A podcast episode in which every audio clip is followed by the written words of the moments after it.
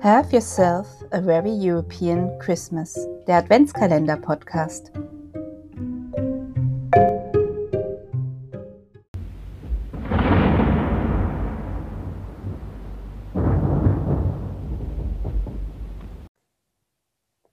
Europe First. Als Churchill Weihnachten nicht zu Hause war. Teil 2.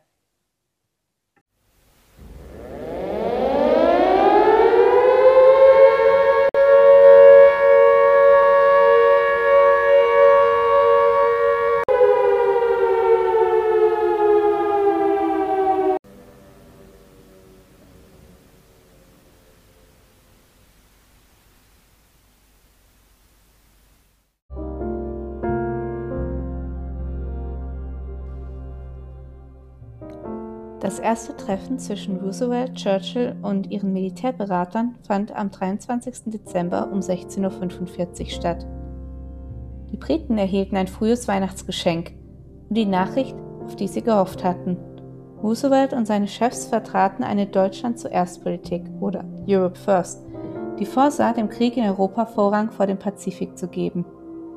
Uneinigkeit herrschte jedoch darüber, wo in Westeuropa zuerst zugeschlagen werden sollte.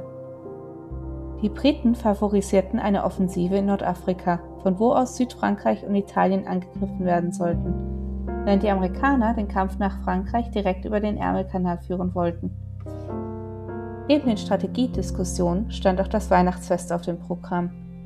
Am Nachmittag des Heiligen Abends verteilten der Präsident und die First Lady Geschenke an ihre 206 Mitarbeiter.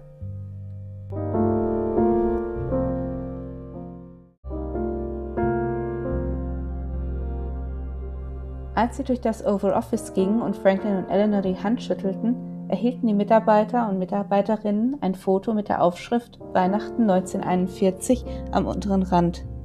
Das Bild zeigte das Paar auf der Veranda im Hyde Park, den Präsidenten in Hemdsärmeln und die First Lady mit ihren Stricknadeln.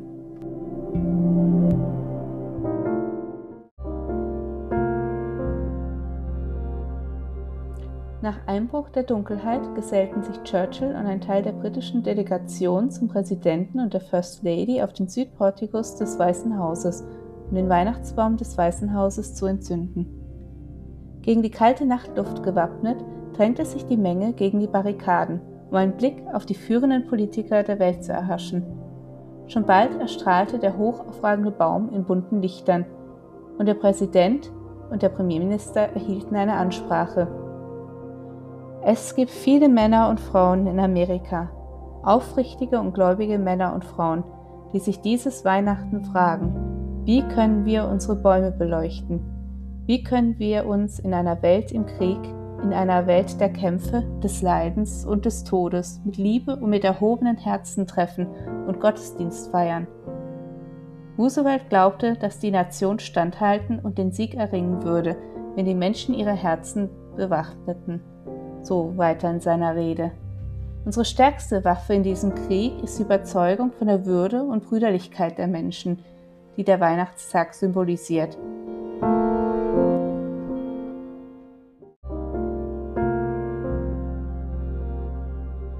Mehr als jeder andere Tag oder jedes andere Symbol. Gegen Feinde, die die Prinzipien des Hasses predigen und praktizieren, setzen wir unseren Glauben an die menschliche Liebe und an Gottes Fürsorge für uns und alle Menschen überall. Um die Bewaffnung unserer Herzen zu fördern, gab er eine Proklamation heraus, in der er den 1. Januar zum Tag des Gebetes erklärte.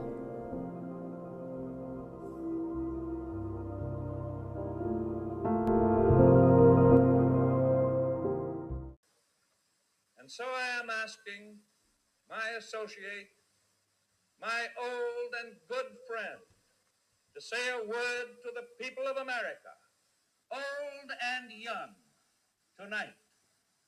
Winston Churchill, Prime Minister of Great Britain.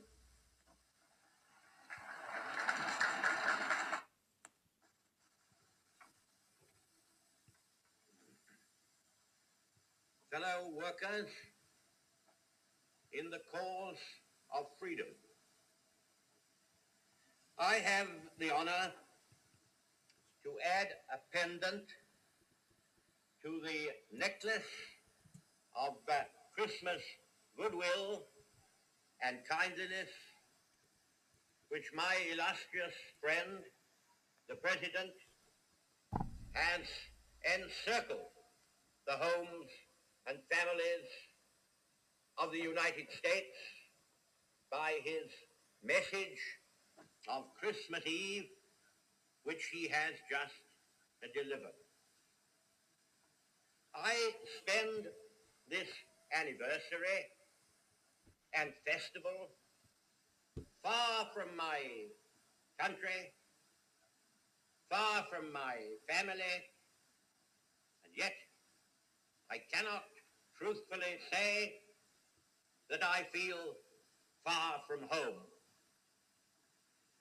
Whether it be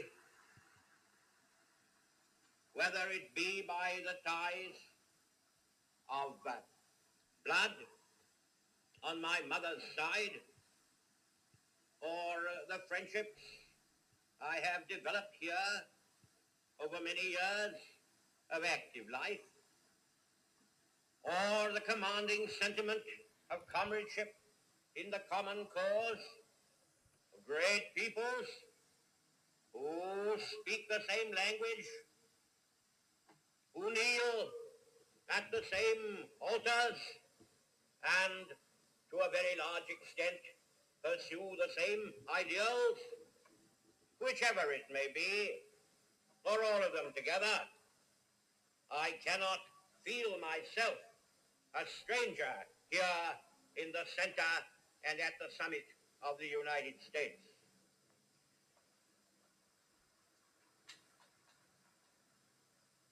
I feel a sense of unity and fraternal association which added to the kindliness of your welcome convinces me that I have a right to sit at your fireside and share your Christmas joys. Fellow workers, fellow soldiers in the cause, this is a strange Christmas Eve. Almost the whole world is locked in deadly struggle, armed with the most terrible weapons which science can devise. The nations advance upon each other. Ill would it be for us this Christmas tide if we were not sure that no greed for the lands or wealth of any other people, no vulgar ambition, no morbid lust for material gain at the expense of others had led us to the field. Ill would it be for us if that were so. Here in the midst of war, raging and roaring over all the lands and seas, creeping nearer to our hearths and homes, here amid all these tumults, we have tonight the peace of the Spirit in each cottage home and in every generous heart. Therefore, we may cast aside, for this night at least, the cares and dangers which beset us, and make for the children uh, an evening of happiness in a world of storm. Here then, for one night only, each home throughout the English-speaking world should be a brightly lighted island of happiness and peace. Let the children have their night of fun and laughter. Let the gifts of Father Christmas delight their play. Let us, grown-ups, share to the full in their unstinted pleasures. Before we turn again to the stern tasks and formidable year that lie before us, resolve that by our sacrifice and daring, these same children shall not be robbed of their inheritance or denied their right to live in a free and decent world. And so, and so, in God's mercy, a happy Christmas to you all.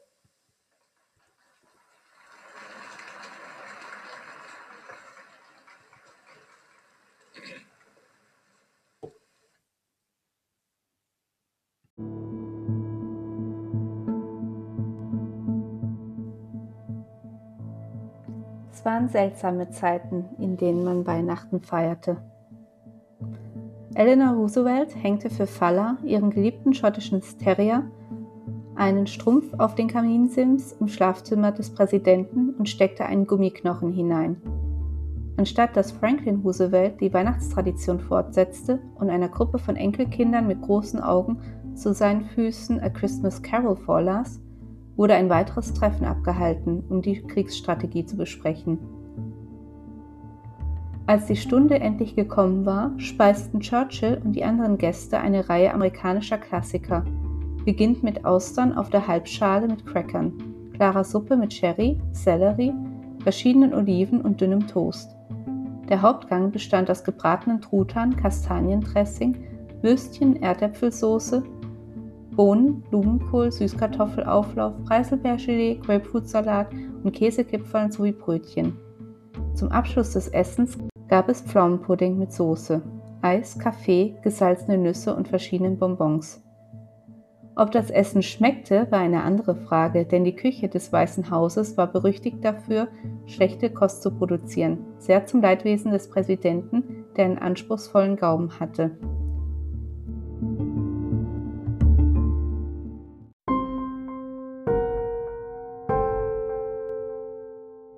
Nach dem Essen vertagte sich die Gruppe auf eine Vorführung von Oliver Twist. Als die Vorführung unterbrochen wurde, um die Filmrolle zu wechseln, entschuldigte sich Churchill mit der Begründung, er müsse einige Hausaufgaben machen. Diese Hausaufgabe bestand darin, die Rede fertigzustellen, die am nächsten Tag vor einer gemeinsamen Sitzung des Kongresses halten sollte.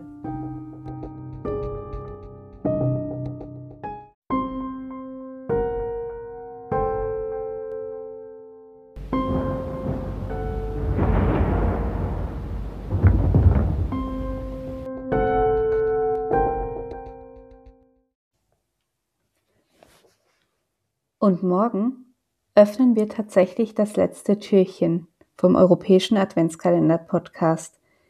Ich hoffe, er hat viel Freude bereitet.